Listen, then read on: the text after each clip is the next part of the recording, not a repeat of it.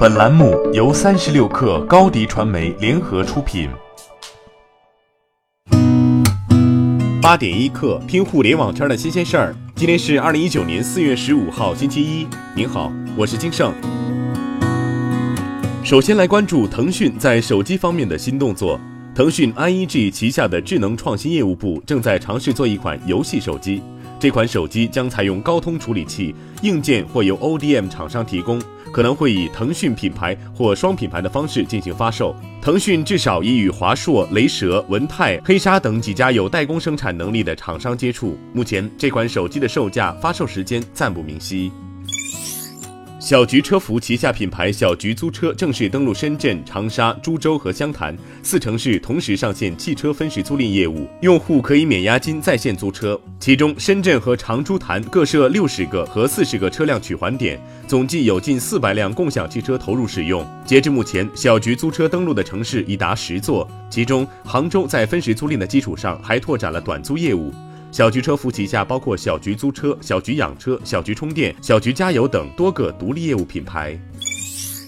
据财经杂志报道，美团启动了三年来首次大规模裁员，目前裁员人数已达千人左右，部分岗位的人员离职后暂不做补招。报道还称，快驴、小象、到家、到店等事业部仍在进行社招，其他事业部的 headcount 有缩编，但未做冻结。截至昨晚，美团尚未回应。四月十三号凌晨，雪球股票发布公告称，因技术系统升级，发帖和评论功能将暂停使用七天，预计十九号二十四时完成升级。目前，雪球 App 已经从小米应用商店、腾讯应用宝、苹果应用商店下线，但网站仍然可以打开。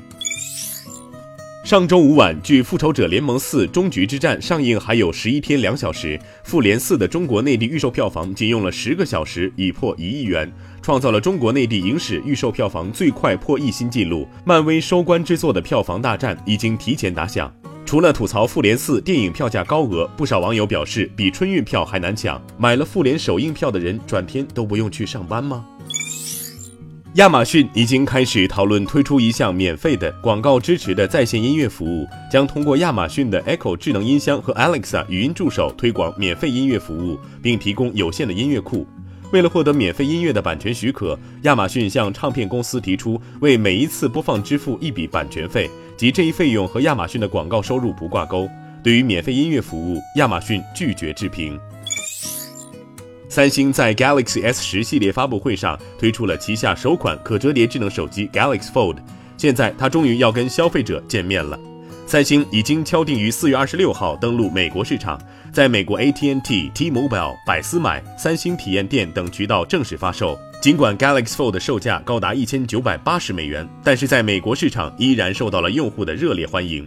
三星上周五开放了这款手机的预订工作，但仅隔一天时间，三星就关闭了预订通道，目前还不确定具体的关闭原因和时间。八点一刻，今日言论：马云再次探讨九九六时说，没有人喜欢在一个强制九九六的企业里工作，既不人道也不健康，更难以持久，而且员工、家人、法律都不允许。想让员工通过九九六而获利的公司是愚蠢的，也不可能成功的。我想，员工会自然选择离开那些毫无前途、希望瞎折腾员工的九九六公司的，因为中国可以选择的企业有几千万家。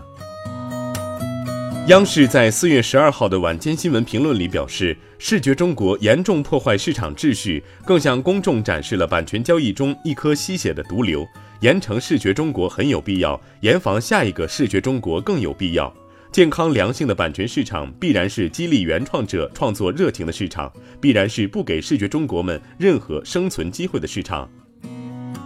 好，今天咱们就先聊到这儿。责编：彦东，我是金盛，八点一刻，咱们明天见。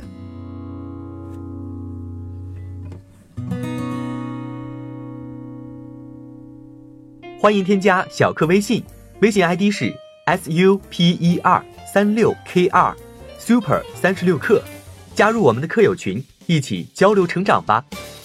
高迪传媒，我们制造影响力。商务合作，请关注公众号高迪传媒。